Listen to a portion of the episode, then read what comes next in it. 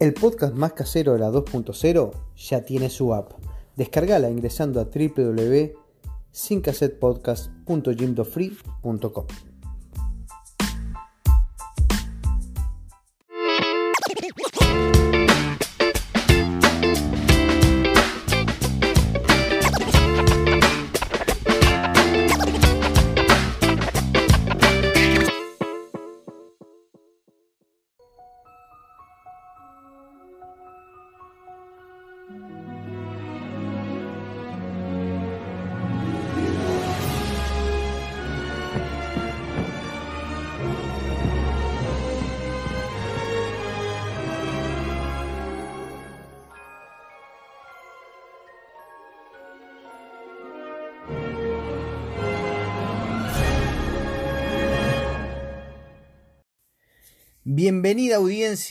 A la parte 2 de cómo es viajar en pandemia.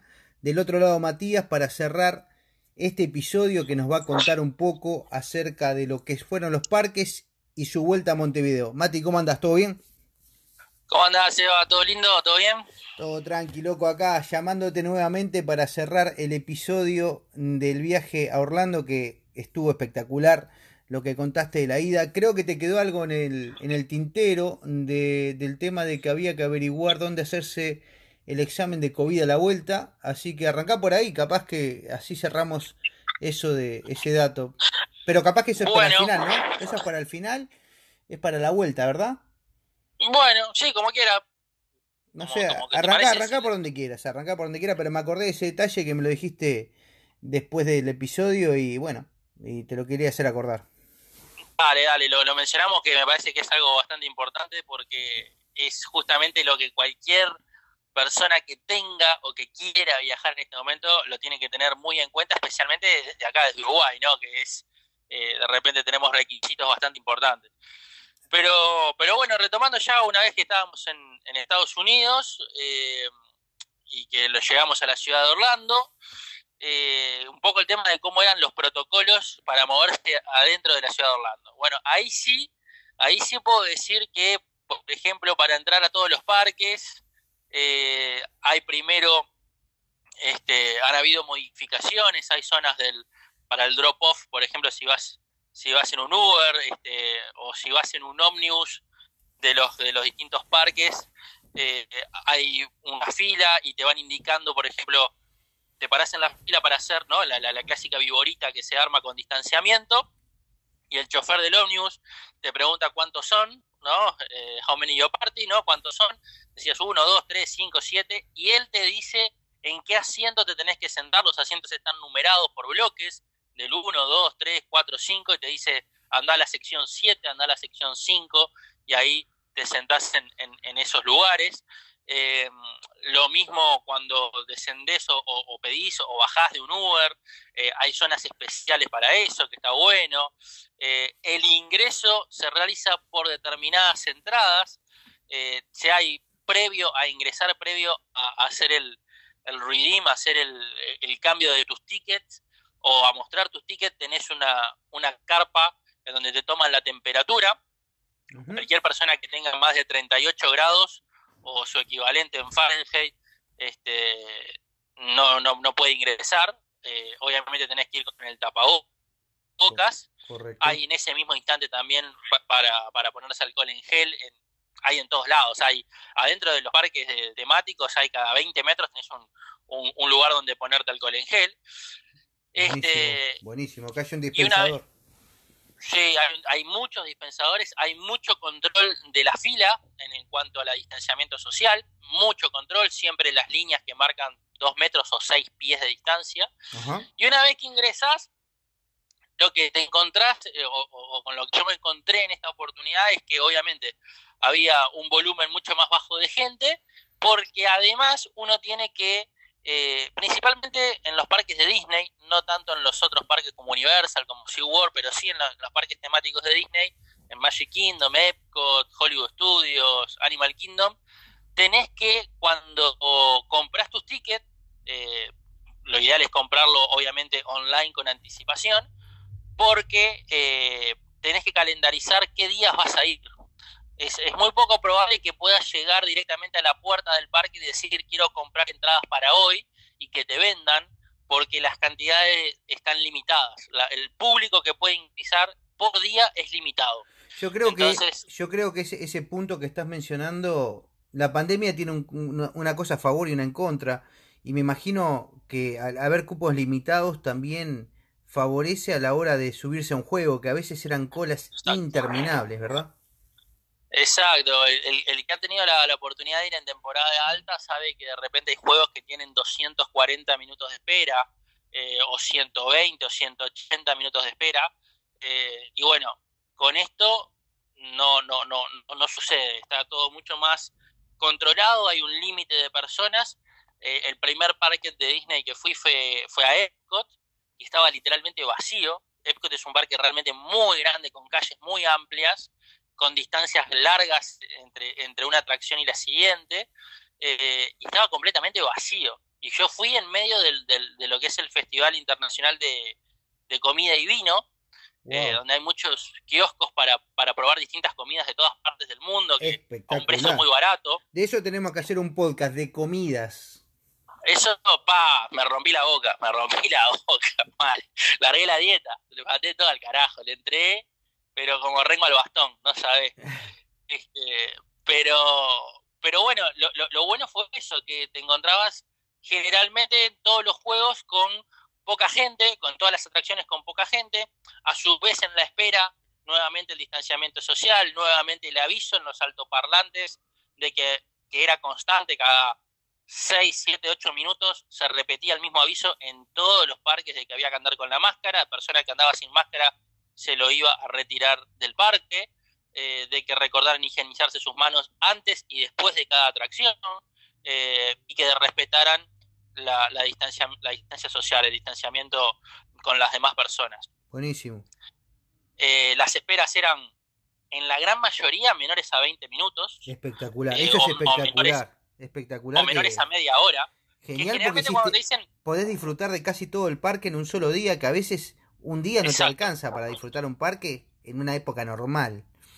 Exacto, mira, yo tuve la oportunidad de, muchas veces, por ejemplo en Universal, que tiene, que tiene muchos más juegos, los parques de Universal tienen muchos más juegos que, los parques de Disney, tienen más, más actividades realmente de, alto impacto. Eh, y las pude realizar todas, y es más, me iba de un parque al otro eh, incluso cuando hay parques donde tenés eh, una cosa así, a Universal Studios y al lado está Island of Adventure, ¿no? que tenés incluso el tren de Hogwarts para ir de un lado al otro, que es casi que automático, es instantáneo, pasás de un lado al otro, o si querés ir por afuera es una caminata de 5 minutos. Pero yo pude hacer de ir del Volcano Bay que fui de mañana, y cuando ya estaba arrugado como una pasadúa de tanto estar en el agua, dije, me voy, y me tomé el, ómnibus ahí y me fui al Island of Adventure y seguí haciendo juegos en el Island of Adventure porque me sobraba el tiempo, porque muchas veces la espera era simplemente el camino que uno tiene que hacer desde la puerta de la atracción hasta el lugar donde está el juego. Y en esta época que fuiste, Y en esta época que fuiste, eh, me imagino que los parques de aguas estaban muy disfrutables, ¿verdad? Te cuento, yo fui al Volcano Bay, es el parque de agua de Universal, y fui el último día que estaba abierto. Era el primero de noviembre. El primero de noviembre era el último día que estaba abierto porque ya después empieza lo que es la temporada de invierno y no lo vuelven a abrir hasta que llega el verano, eh, allá por el mes de abril, creo que es que lo vuelven a abrir.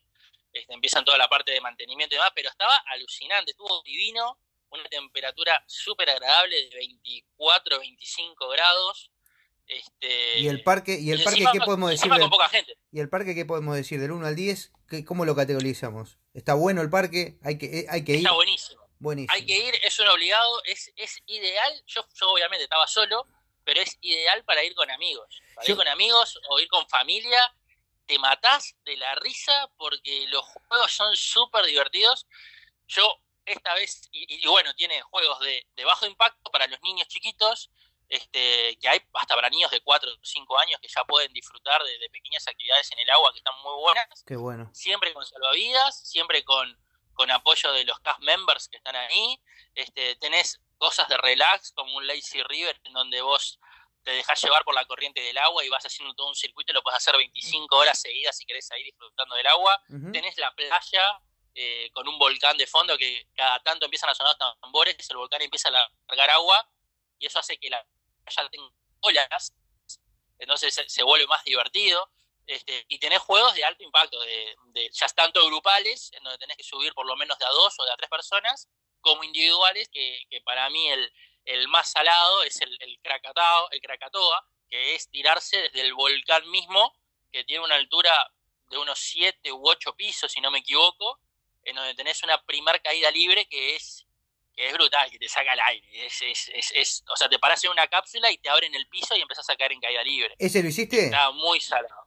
Ese lo hice, ese lo hice. Lo que pasa es que lo hice una sola vez porque hay que subir todos esos pisos por escalera. Y la verdad que llegás muy cansado cuando terminás de llegar arriba este, y, la, es más, estaba subiendo, te cuento, estaba subiendo y había un negro que me lo cruzo que estaba bajando.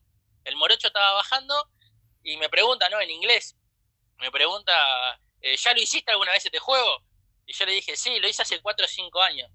Y me dice, pa, está muy salado. Yo me asusté, me asusté y, no, lo voy a hacer. Tengo una anécdota. Tengo una anécdota cortita. Acá está casi el mismo juego en, en Canadá, Wonderland, acá en Canadá. Y, Teo, y Teo, cuando vino el tío, que eh, mi cuñado es muy, muy deportista, muy aventurero, subieron hasta allá arriba. Y cuando estaban allá arriba, eh, Teo, Teo también dijo, no, esta no es para mí. ah, Sí, se aflojó, pero tiene 12 años, ¿no? Entonces dijo, no, no, no, no, no, no aguantó. No aguantó, no aguantó. Y el tío estaba ahí. El tío estaba ahí arriba y dijo, bueno, yo no puedo quedar, ahora me tengo que tirar. Y se tiró el vago, se tiró ahí arriba y dice que, que sí, que, que, no lo hace nunca más. Y es un tipo que, que en Australia lo he visto a subir a árboles de, de, por, por, unos No, es muy salado. Pero es, muy salado. Es, muy salado, es muy, la, la, adrenalina que te despierta, o sea, llegás, llegás cansado, ves cómo se tira la persona que está delante tuyo, la que, la que llegó antes. Llama, vi, era una mujer que tendría unos 30 años.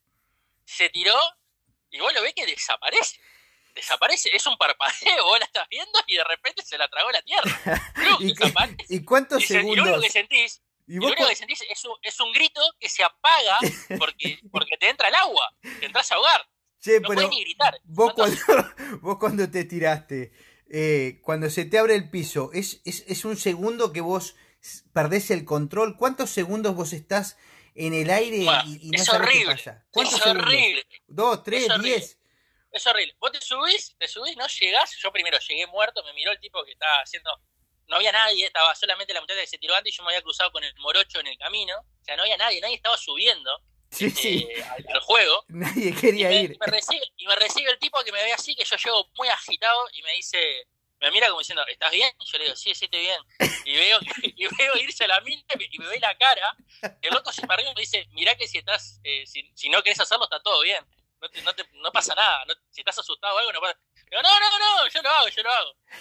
Y me dice, bueno, ¿en cuál de los dos lo querés hacer? Hay cuatro, pero estaban habilitados solamente dos. Eso es otra cosa importante, porque por el coronavirus no habilitan todo, toda la capacidad en todos los juegos. Muy bien. Entonces habilitan la mitad de la capacidad para que eh, se pueda higienizar o no, y no haya tanta gente repitiendo lo mismo. Mm. Y lo van cambiando, a lo largo del día lo van cambiando. Entonces le digo, no sé, le digo, cualquiera los dos, le digo, estoy muerto. Y te, subís, ¿no? Entonces tenés, te dice, cruzar las piernitas y cruzar los bracitos, ¿no? Y vos te sentís, y, y, esto es totalmente recto. No sé, vos te subís así, se cierra la cápsula, se cierra la cápsula, el tipo te mira, te dice, me mira como diciendo, ¿estás bien? ¿No? Y yo estoy así con las piernitas cruzaditas y le hago con la cabecita, sí, sí, estoy bien. Y tenés que poner la cabeza hacia atrás. Okay. Tenés que poner la cabeza bien, con la nuca contra el tubo, ¿no? Y estás así, el tipo te dice, bien, dice, ok. Y el hijo de puta, vos estás preparado así, te hace esperar. ¿Viste? En el momento que ves que estás distraído, que volviste a abrir los ojos, ahí te, tira. Porque yo cerré los ojitos, porque me, estaba, se me fruncía.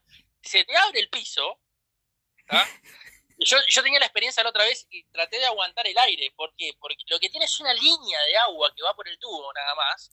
Y vos entras a caer y tenés una primera caída que yo no, mirándolo desde afuera, ¿no? Aparte con la distancia, no deben ser menos de 50 metros en caída recta libre. No, me estás jodiendo. 50 metros. Y es como media. Sí, debe ser entre entre 40 y 50 metros fácil.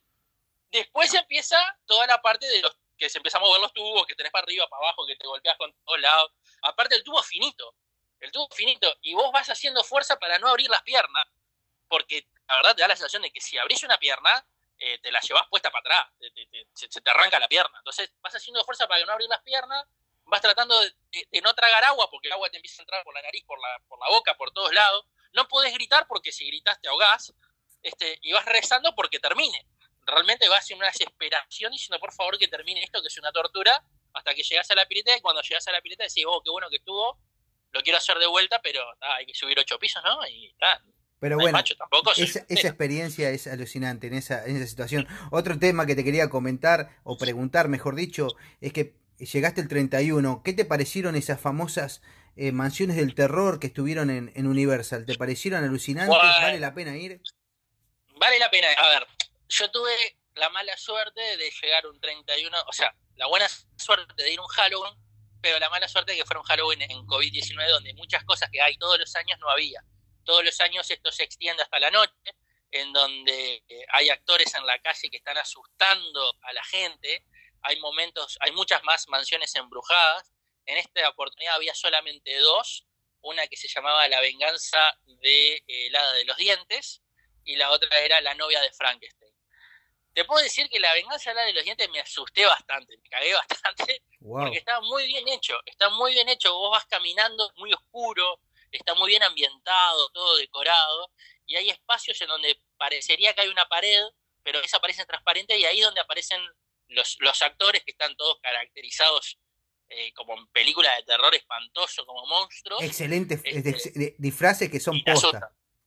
No, son espectaculares, tienen o sea, tienen maquillaje de, película, maquillaje artístico de película, con prótesis, con toda, que te pegás unos julepes bárbaros.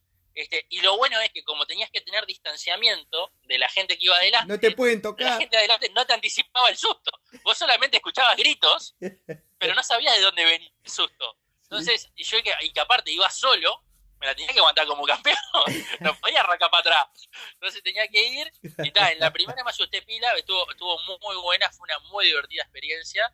En la segunda era más como, era de susto, pero un poco más tranquila. Más familiar. Y ya teniendo la experiencia, teniendo la experiencia de la primera, me pude como anticipar algunos sustos. Y, igual era súper disfrutable, está buenísimo, es, la verdad que es la, me parece que es la fiesta por excelencia para estar en, en los parques yo diría que es eh, Navidad y Halloween. Son las dos que realmente vale la pena ir en esas épocas porque son, son, son un show aparte. Son Buenísimo, son buenos datos para tener, para de repente ir en algún momento a Halloween y sabés que hasta el primero está abierto los parques de agua, o sea que podés disfrutar de un día de parque de agua. Hay un montón de datitos que son buenos e interesantes para aquel que quiera planificar un viaje a Orlando. Eh, son buenos datos, buenos datos a tener en cuenta. Che, Mati, otra consulta. ¿Cómo estuvo la comida, el tema de cuando vas a comer? Escuché por ahí que, ya no podés ir a pedir la comida como antes. Eh, ¿Cómo es el sistema cuando tenés hambre, tenés ganas de tomar algo, que estás con la máscara todo el tiempo? ¿Cómo se maneja eso? ¿El menú? ¿Cómo, viene la mano ahí? Está muy bien, es una buena pregunta. Es algo que a mí me tomó un poco por sorpresa, este, porque ya no se maneja de la manera que pasaba de repente hace 4 o 5 años atrás. Este, en donde si bien ya antes había una aplicación y uno podía ordenar comida por la aplicación, ahora es mandatorio. Ahora tenés que hacerlo de esa manera. Salvo que vos compres eh, la comida al paso que están los kioscos que están en las diferentes calles de los diferentes parques, ¿sí? Que generalmente son o panchos o, o pretzels o no sé, o pop o alguna cosa así, que es muy, muy al paso. Si vos querés sentarte a comer en una mesa, en un pequeño restaurante, aunque sea de comida rápida, bueno, ahí tenés que utilizar la aplicación del lugar o tener un sistema de, bueno, en, en SeaWorld, por ejemplo, yo tenía un sistema de, un meal plan, un, sistema de comida que me ponía una pulsera e iba y elegía, pero en los demás tenía que agarrar la aplicación de Universal o la aplicación de Disney, este, elegir el restaurante donde iba a comer, eh, con, poniendo el parque, elegir era lo que iba a comer, y se me descontaba de la tarjeta de crédito que tenía que tener este, asociada a la aplicación. ¿Y te sentás en una mesa y esperás que te atiendan o cómo, cómo te llega ese mensaje? ¿Te llega un mensaje de texto? ¿Cómo es? Una vez que, una vez que hiciste la orden, este, ahí empezaba, dependiendo del lugar, de diferentes maneras. En algunos tienen una, persona al frente que te, vos vas y le decís, ya tengo mi orden, y te dice, perfecto, espera que te llegue el mensaje de que está lista, vos ves que va empezando a correr una línea de tiempo hasta que te dice su orden está lista para retirar, entonces volvés y te dice vaya a la caja tal, al counter tal, y ahí retiras tu comida. Ok. En otros, la muchacha te, te toma el número de orden, te sienta en una mesa separado de la gente, ¿no? Te sienta en la mesa que te corresponde y ellos te traen la comida. Buenísimo. Este, y en otros, este, vos hacías la orden, el pedido, el tipo te, te corroboraba que ya estuviera pago y podías acercarte al mostrador a retirar la comida. O sea, había como diferentes opciones, pero siempre tenías que tener la comida ordenada primeramente este, y luego lo que varía era cómo lo tenías que retirar. Muy bien. El tema, eh, Mati, ¿cómo estuvo el tema horarios? ¿El parque sigue abierto, abierto más o menos 12 horas al día, de 8 de la mañana a 8 de la noche? ¿Es un poco reducido? Bueno, hay cosas que cambiaron en ese sentido. Por ejemplo, entre semana los parques son de menos horas, generalmente desde las 10 de la mañana hasta las 5 o 6 de la tarde. Oh, mucho menos. De repente, si, estás en uno de los hoteles de los parques, tenés las llamadas early hours, entonces entras una hora antes. En algún caso, eh, no sé si en Disney está habilitando dos, pero la mayoría eran una hora antes, o sea, era de 9 a 5, de 9 a 6, terminan realmente temprano.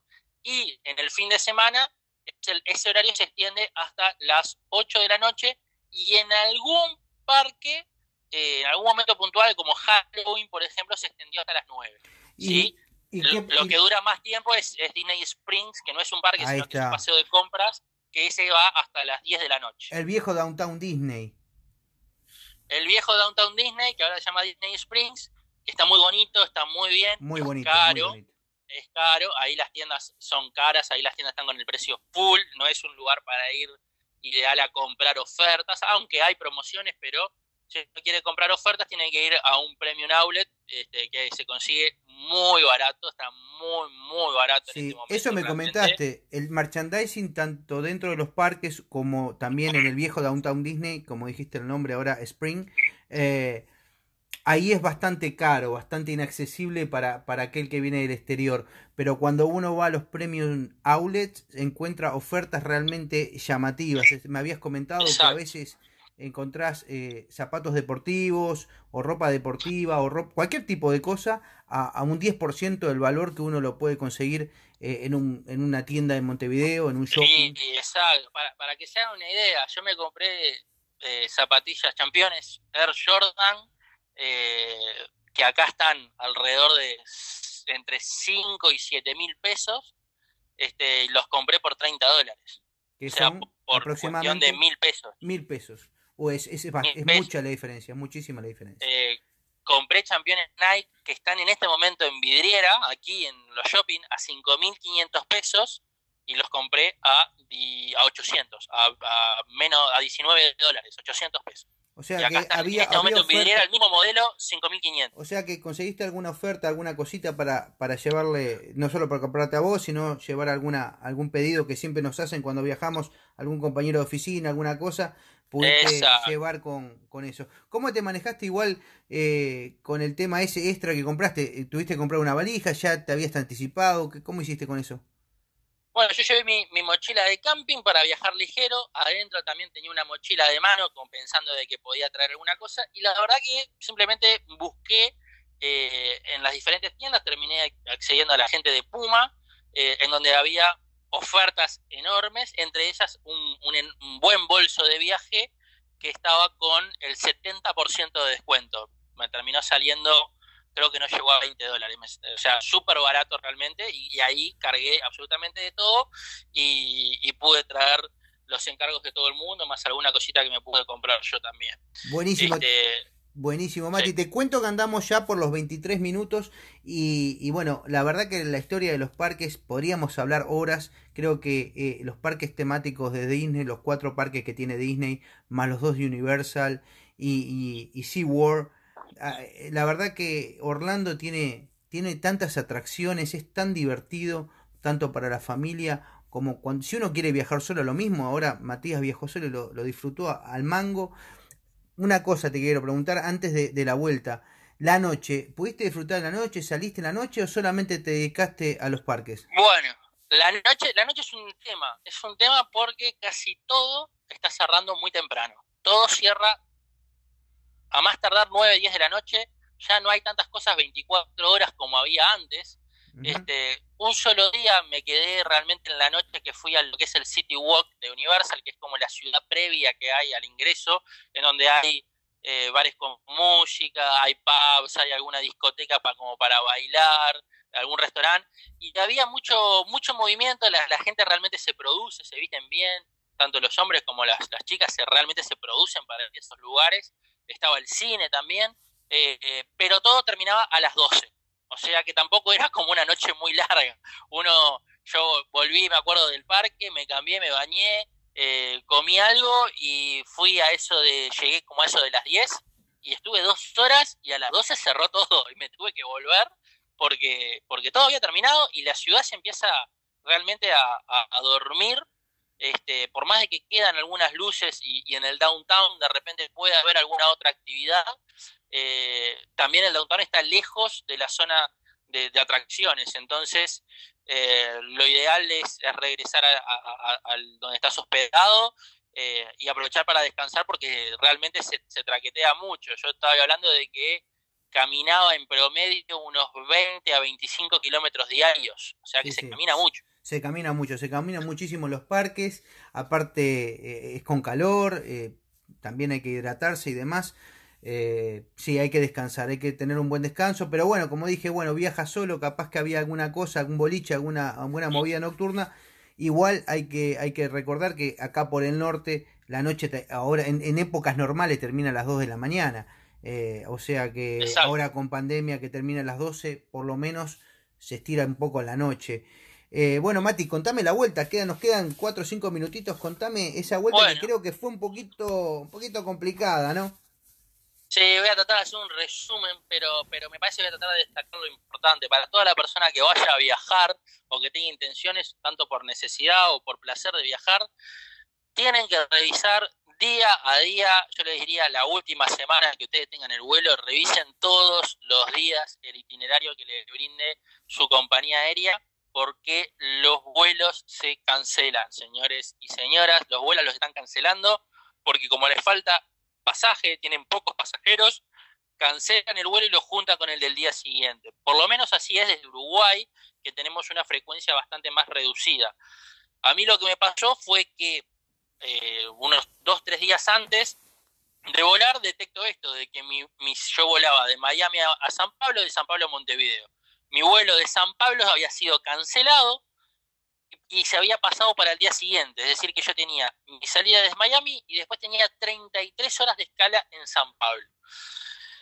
A su vez, previo a esto, yo llamo al contact center de la TAM para tratar de informarme cuáles eran mis opciones, qué era lo que podía hacer. Obviamente también confirmar toda la información que yo ya tenía respecto al tema del test de coronavirus. Yo me había hecho el, test eh, el día viernes, yo volaba un domingo, me lo había hecho 48 horas antes. ¿Cómo, cómo fue eso del test? disculpame que... Mm, ¿Cómo, ¿Cómo que te hiciste un test? ¿Por qué te hiciste un test? ¿Dónde te lo hiciste? Bueno, para regresar a Uruguay, para entrar a Uruguay, uno tiene que tener un test que se llama PCR de coronavirus este, negativo. ¿Y dónde te lo haces? ¿Quién te lo hace? ¿En el aeropuerto? ¿Cómo es la mano? No, en Orlando, donde yo estaba, tenés que conseguir un lugar, yo tuve que googlear, eh, eso se, encuentra muy rápida la información, se pone PCR test en Orlando y te van a salir un montón de lugares. Está bueno que uno se informe, que llame, que averigüe, que gaste ese tiempo para saber cuánto sale, cuánto demoran los resultados, si hay que hacerlo con agenda o si uno puede ir caminando y, pedirlo. Yo lo hice en una, en una urgent care que se llama Paramount, que quedaba a un kilómetro de donde estaba mi, hotel, que era el Westgate Resort. Eh, y fui directamente allí, era un walk-in, es decir, que yo simplemente me presentaba, fui muy temprano en la mañana para tratar de ser de los primeros, abría de 9 de la mañana a 7 de la tarde, te hacen llenar un formulario, te piden la explicación de por qué tenés que hacer el test, es decir, que vas a viajar, y este, eh, cuando en ese momento te dice esperen afuera, te vamos a llamar cuando sea tu turno, me llamaron, me hicieron el test, es algo que acá se le ha dado mucha novela, para mí es una reverenda pavada, te meten un cotonete en la nariz, este, no es para nada tampoco súper molesto, es algo muy, muy fácil y dura un segundo. Eh, y te toman los datos y te dicen, bueno, te va a llegar por correo electrónico el resultado, tenés que pagar, en mi caso yo pagué 75 dólares, dependiendo del lugar puede salir hasta 300, o sea, hay que averiguar. este, y, y con eso me dieron, podía pedir una pending letter, es decir, una, una carta que me estaba indicando que estaba a la espera de mis resultados. Y con eso yo me voy al aeropuerto pensando, porque era lo que me había dicho eh, desde la TAM, de que podía volar al Brasil, que Brasil no tiene ningún requisito de test, y podía esperar mis resultados del test en Brasil, porque tenía toda esa larga escala, y una vez que lo recibía, volar obviamente hacia Montevideo. Muy bien. Pues bien, no es así. Eso es importante. Ustedes tienen que tener el resultado de test negativo dentro de las 72 horas de que comience su vuelo de regreso hacia Uruguay, en el sentido desde que salen de origen. ¿sí? Es decir, tiene que ser 72 horas antes, en mi caso, dentro de las 72 horas previas a salir de Miami. Así de simple. Pero ahí ya estabas, estabas saliendo, así que ¿cómo, ¿cómo lo resolviste? El tema es que, bueno, yo no tenía el resultado, entonces me topo con la gente del counter, le cuento mi situación, le cuento que me informaron esto, me dice, bueno, no es tan así, déjame que se llame a la cónsul. Llamaron a la cónsul, la cónsul le dice que tenga cualquier tipo de test negativo, que yo le firmo una autorización para que pueda volar, que en el camino seguramente le va a llegar el PCR y no va a tener problema para entrar a, Uruguay. Buenísimo. En ese caso, en Estados Unidos, ya en Miami, todas las farmacias llamadas CVS ofrecen, eh, pero son con agenda y uno tiene que tener eh, o solicitarla por internet en lo posible desde una computadora que esté eh, con la IP de Estados Unidos, si no les va a decir que no lo pueden hacer, yo en mi caso, como estaba medio complicado para conseguir esa agenda, no, no tenía lugar, me fui al, a un hospital que se llama el Baptist Hospital, un urgent care también, este, y bueno, me presenté allí, eh, expliqué la situación, hablé con la enfermera, hablé después con la doctora, y muy amablemente ellos me, me hicieron el test, este, no me lo cobraron, me dio que me dio negativo, Buenísimo. Pude regresar al aeropuerto. Esto lo estoy contando muy rápidamente y fácilmente, pero fue toda una odisea, porque en el medio además estaba la tormenta esta, la ETA, que, que, fue una especie de, del, borde de un huracán que golpeaba Miami y llovía torrencialmente eh, y, se inundaban las calles y era todo un caos. Pero bueno, pude llegar, pero para cuando regresé, este, mi vuelo ya había partido. Yo, mi vuelo salía a 19.55 y yo llegué alrededor de las 8.05. No hubiera podido tampoco entrar porque las listas se cierran 75 minutos antes. Pero yo, como había hablado previamente con esta gente de la TAM en el counter, ellos me dijeron, quédate tranquilo, lo que vamos a hacer ahora, antes de que te salgas a buscar el hacer el test rápido, este, vamos a pasar al siguiente vuelo que es mañana, que es la otra opción que yo tenía, para hacer todo de corrido. ¿Sí? Hacer. Miami. Se nos está cortando, si yo llegaba a volver antes. Sí, disculpa que se cortó un poquito la comunicación. A ver si retomamos. Dale, dale, seguí. Sí, decía que si yo llegaba a volver antes con el resultado negativo de que, de que se cerrara el, ingreso, el check-in, hubiera podido volar, pero por las dudas me pasaron al siguiente vuelo. Cuando llego, les muestro el, test, me dice, perfecto, estás ready, ready to go, me dicen, este, me firman toda la documentación correspondiente para poder volar, Intentan incluso pasarme a otro vuelo que había para Santiago, pero no tenía conexión con Montevideo, lamentablemente. Y bueno, me tocó esperar en el aeropuerto de, Miami, este, porque era muy peligroso salir del aeropuerto. Imagínense que sonaban alarmas en el aeropuerto, sonaban sirenas adentro del aeropuerto anunciando la, tormenta. Eh, me llegaban mensajes de, la compañía de teléfonos ATT eh, anunciando de que no se podía salir a la calle por la tormenta, de que era realmente peligrosa. Menos mal que no te tomaste el este, vuelo, porque me imagino que estar ahí arriba con ese clima debe haber debe haber habido alguna turbulencia en ese despegue en el vuelo anterior. Debe haber sido, debe haber sido bastante movido. Pero bueno, pasé las, las veintipico, casi 30 horas en el aeropuerto, pude hacer el check-in, pasé, luego llegué a San Pablo. En San Pablo ya el, el abordaje fue bastante más desordenado, lamentablemente.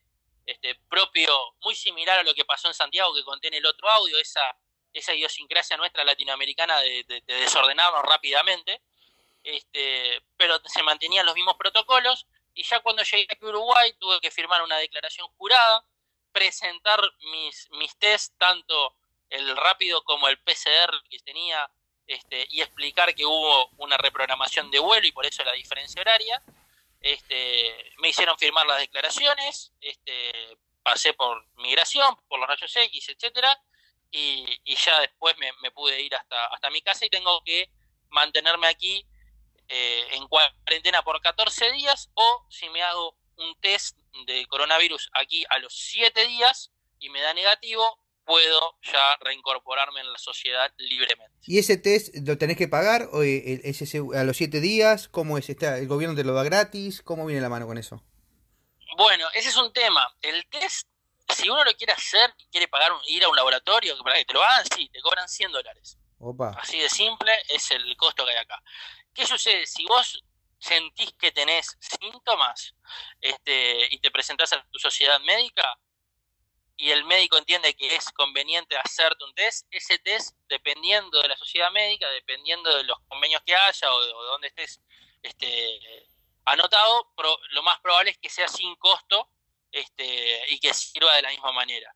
Entonces, por ahora yo, como tengo la posibilidad de trabajar desde casa, eh, me quedo guardado y, con la tranquilidad de que tengo dos test que me dieron negativos, así que estoy sano.